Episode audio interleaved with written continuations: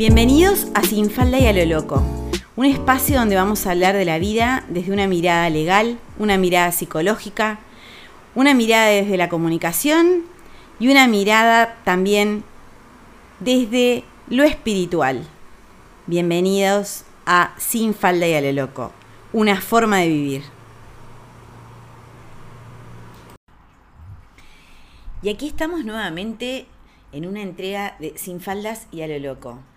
No estamos en nuestro día común, que es los martes, sino que es una entrega especial, porque en esta semana, Semana Santa o Semana de Turismo, eh, no realizamos posteos ni vamos a realizar el podcast, así que les dejamos hoy de qué viene esta semana y cómo participó la espiritualidad en nuestra pareja. Gracias por acompañarnos en Sin Faldas y a lo Loco.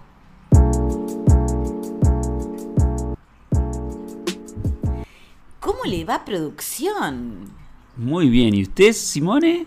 Aquí estoy, aquí estoy. ¿Sabe que se me ocurrió que tal vez estaba bueno hablar de dos temas hoy? Sí. Vamos a hablar uno primero y otro después. Muy bien. Uno que tiene que ver un poquito, vamos a hacer un esbozo apenas, de la espiritualidad y la pareja, nosotros, en nuestra pareja. Sí, sí. Y después vamos a hablar un poquito acerca de eh, cómo tomamos nosotros la Semana Santa o Semana de Turismo. ¿Por qué razón yo no leo registros, Mm. ni vos trabajás en temas de tus, las limpiezas energéticas que realizás? Eh, así que si les interesa, quédense ahí porque la segunda parte es la parte más práctica eh, de saber de qué viene esta semana, cómo cuidarse un poco y cómo aprovecharla. Exacto. Bueno, cuando nosotros nos conocimos, claramente la espiritualidad y los Sí, registros lo acásicos, energía, ¿no? la energía, nada de eso tenía un lugar en nuestra vida. No, eh, una cosa que vos ya tenías como unos conocimientos antes, yo por ejemplo, antes de que vos me, nos conociéramos, vos tenías un poco más de conocimiento de lo que yo tenía en ese momento.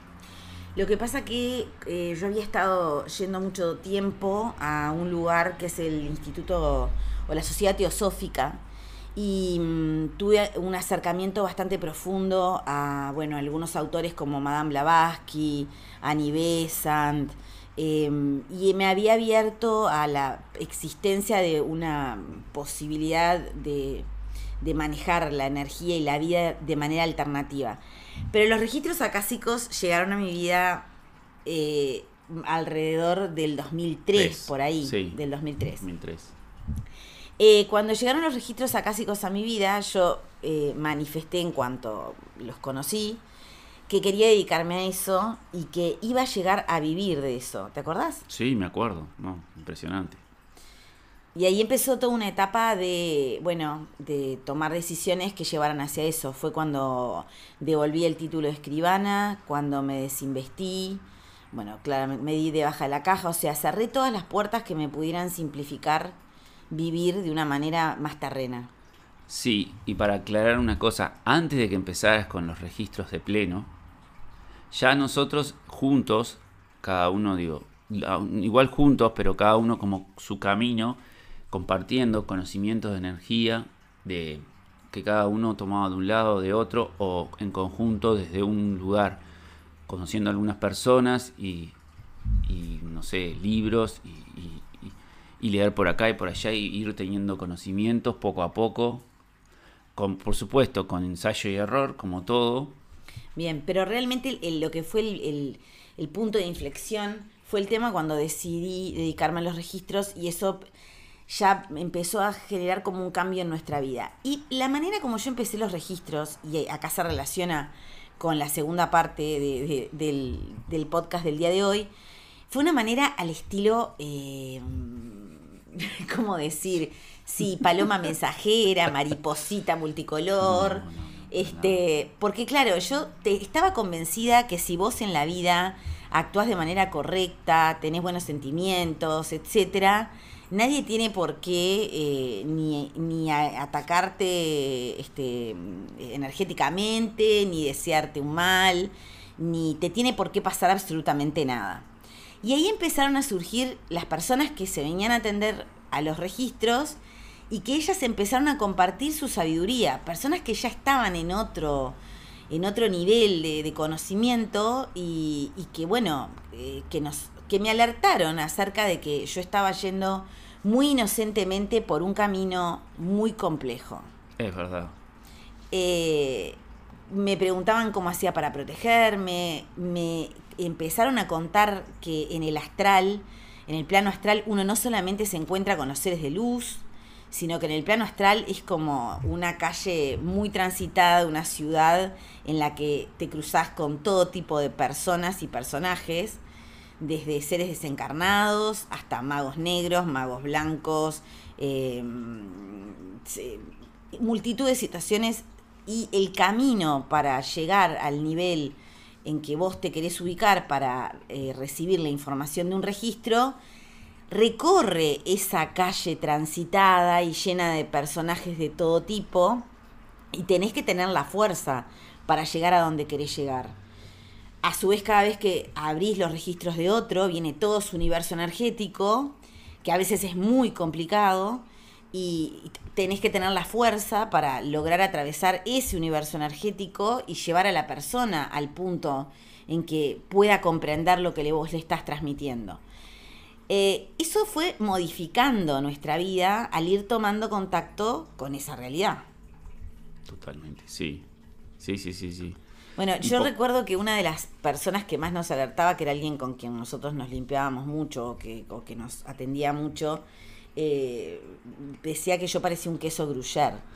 Porque, claro, yo seguía una, hacía una vida normal en el sentido de relacionarme con personas, salir a tomar algo. Eh, Nunca me, yo no sé de emborracharme jamás, pero tomaba alcohol y el alcohol tiene el, tema que te abre los canales.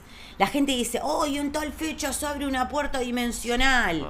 Y yo digo, tomate una botella de vino y se te va a abrir la puerta dimensional. Total. El punto es que cuando no estamos en estado consciente, entra cualquier cosa por esa puerta que vos abriste. Por eso la necesidad de ser muy cautos con los lugares a donde uno va, los lugares donde uno se, se pasa de copas, por ejemplo, tener una idea de cuáles son las energías que se manejan en los espacios cuando te dedicas a esto, claramente, ¿no? Exacto. O sea, si te dedicas a otra cosa, no hay necesidad, pero tal vez les pase que después que fueron a ciertos lugares se sienten que quedaron como un trapo de piso.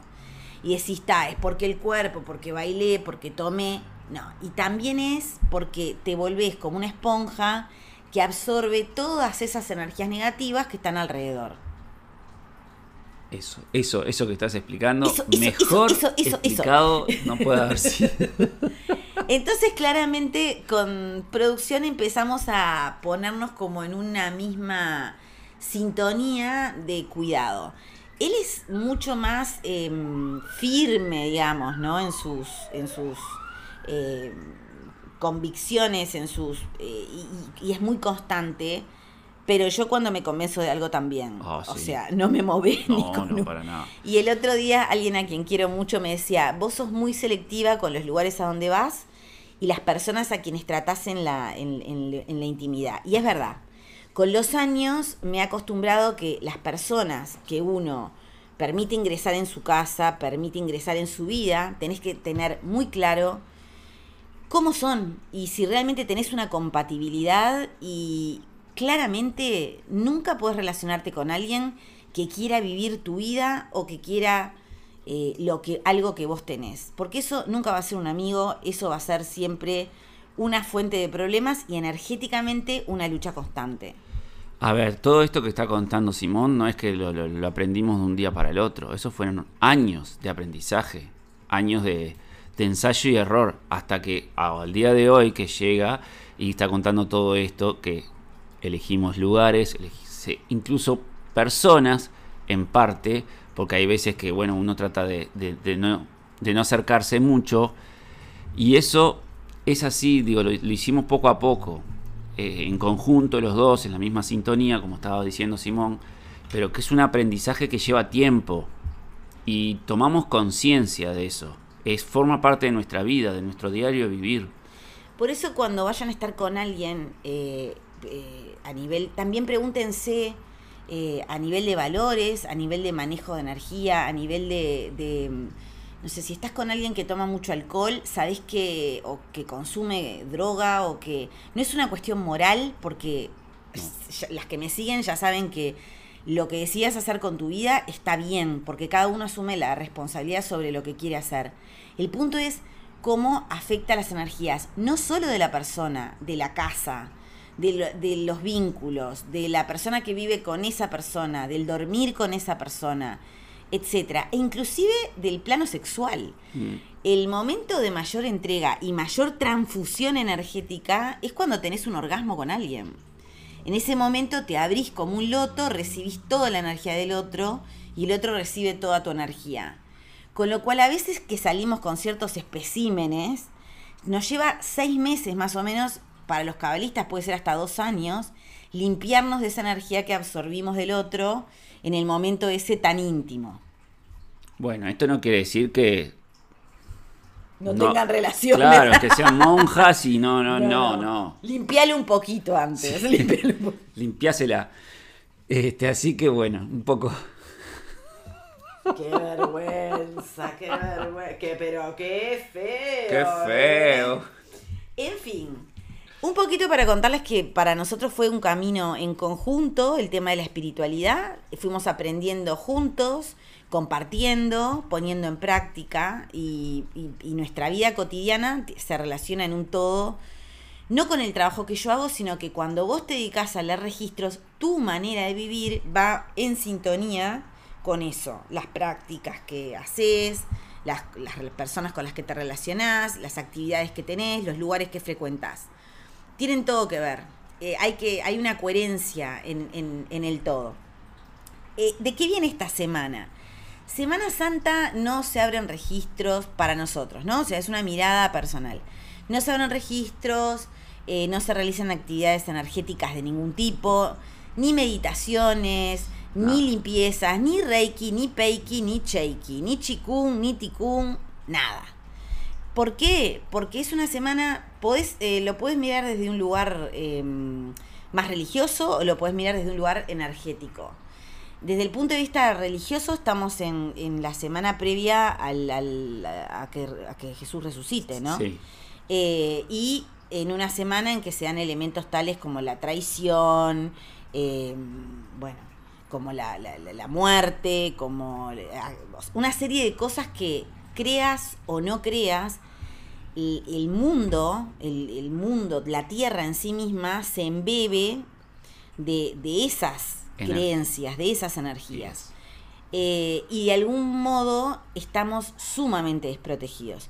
Nosotros aprendimos eso en un momento en que eh, fuimos porque yo tenía una amiga que ella era gnóstica. Sí. Y aprendimos de, mano, o sea, de, primera mano. primera mano, sí. Cómo, cómo era. Eh, ellos, de hecho, en, esa semana sí realizaban trabajos energéticos, pero el estado en que terminaban ah, por cómo se tenían que proteger era enorme. Entonces, en esta semana yo no realizo posteos, no escribo, no publico. Em, si escribo, escribo a nivel personal y lo y no lo, o sea, solamente hasta el miércoles, ya a partir del miércoles, no se realiza ningún tipo de actividad. Es una forma de preservarnos, de preservarnos energéticamente, no hacer ningún movimiento de ese tipo que está este, Simón hablando. Es una forma de preservarse. Y eh, cuando hablamos de, vida común y silvestre, personas que no, no, sé, los que no se dediquen a los temas de energía, bueno, sencillamente yo les diría en esta semana, eso habría que hacerlo todo el año, ¿no? Pero es una excelente semana para eh, tomar contacto con uno mismo, con lo que uno quiere hacer, sobre todo en la parte de lo que es la planificación del año. Este 2022 es un año de hacer, y en lo posible de hacer con planificación y con constancia y perseverancia. O sea, no es un año para tirarnos de poéticos. Y hay una conjunción, una, la conjunción de Júpiter con Neptuno, que se da ahora el 12 de, de abril, es una conjunción exacta, exacta, si bien ya se viene dando, en que hay como una especie de tentación por la idealización. Neptuno es una nube de pedos rosas, eh, no en vano es el regente de, de Pisces. Eh, y en conjunción con Júpiter, que todo lo amplía, Mm. si bien es una conjunción maravillosa para la creatividad, para, para, para sentir que estamos súper conectados con todo, eh, para tener como unos sentimientos maravillosos, cuidado con idealizar a las personas, cuidado con la búsqueda de, de gurúes o gente que nos diga qué es lo que tenemos que hacer, cuidado con poner en otros el, el- el futuro y el presente de nuestra vida. O sea, estamos casados con seres humanos, tenemos hijos humanos, tenemos padres humanos y estamos rodeados de humanos. Si alguien está viviendo en alguna galaxia, comuníquese porque queremos saber cómo se vive ahí. Pero si estás en esta tierra, en este plano, somos todos humanos. Y si somos humanos podemos tener sentimientos altos y bajos. Bajos. Y vos no tenés ni idea de qué es lo que está sintiendo el otro. ¿Qué pasa? Que en general a veces tenemos la necesidad de idealizar al otro porque necesitamos que alguien sea como nosotros queremos que sea. Y esta conjunción nos lleva un poco hacia ese lugar. Utilizada de una manera muy útil, utilizala para planificar cómo querés llevar adelante este año y para querer a lo grande lo que quieras en tu vida. O sea, para no ponerte límites, porque Neptuno desdibuja los límites. Júpiter en Neptuno en Pisces es, se pierde la forma y al no haber forma, podés crear la forma que quieras. O sea, estás en el lugar de lo increado y creando. Entonces, esta es una semana maravillosa para mantener un perfil bajo, para mucho contacto con la naturaleza. No enciendan velas durante la semana, recién el sábado eh, 16, eh, no antes, no todas las luces que se encienden son luminosas. A veces si encendemos una vela cualquiera, estamos atrayendo algo que no tiene que ver nada con la luz. Encender una vela es un acto mucho más que decorativo u olfativo. Si, a veces encendemos una vela porque tiene un aroma a esto o aquello, pero no. Eh, simplemente si tienen agua con canela, si tienen canela en rama, hiérvanla, eh, metan la vela ahí, la están preparando, la están consagrando y esa es la que pueden utilizar si quieren el, el 16. Claramente nosotros utilizamos, hacemos el rito alquímico que corresponde esta semana, este, pero que va por el mismo lugar, no se encienden, no se encienden No, luces. se enciende. No toda llama que se enciende es una llama que trae luz. Tener claro ese concepto les puede cambiar la vida, porque lo decorativo muchas veces juega, juega en contra. Hay que tener conciencia de cada acto que se realiza y por qué lo estamos realizando. Eh, así que bueno, queríamos dejar este, este podcast para ustedes Exacto. compartir un poco lo que es y lo que ha sido y lo que es la espiritualidad en nuestra vida y en nuestra pareja y contarles nuestra mirada sobre lo que es esta semana. Cuídense mucho, sean Sí, muy cuídense. prudentes, recuerde- recuerden que, que, bueno, que en estos, en estas semanas a veces este, se dan como situaciones complejas, confusiones, etcétera, así que es para tomársela con mucha calma.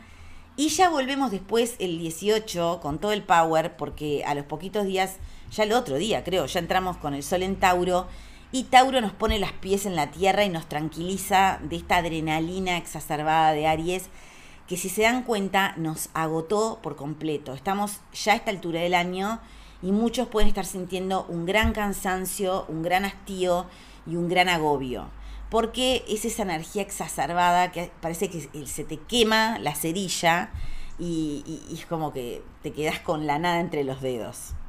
Sí, totalmente. Más terrenal este Tauro, más.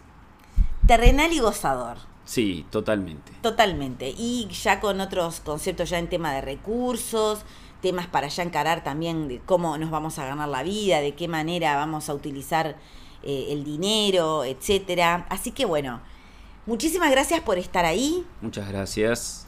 Eh, les dejamos este podcast si lo quieren escuchar durante la semana y si no lo escuchan después, siempre les va a ser útil porque si no lo escuchaste en esta semana, lo podés saber ya para la próxima, para el próximo año y el saber queda ahí en la memoria y no se olvida. Exacto. No ocupa lugar. No ocupa lugar. Muchísimas gracias por acompañarnos siempre, por los comentarios, que nos encanta recibirlos. Las queremos muchísimos. Gracias, por Gracias. estar en Sin Faldas y a lo loco. Gracias, gracias, gracias. Nos vemos en el próximo podcast.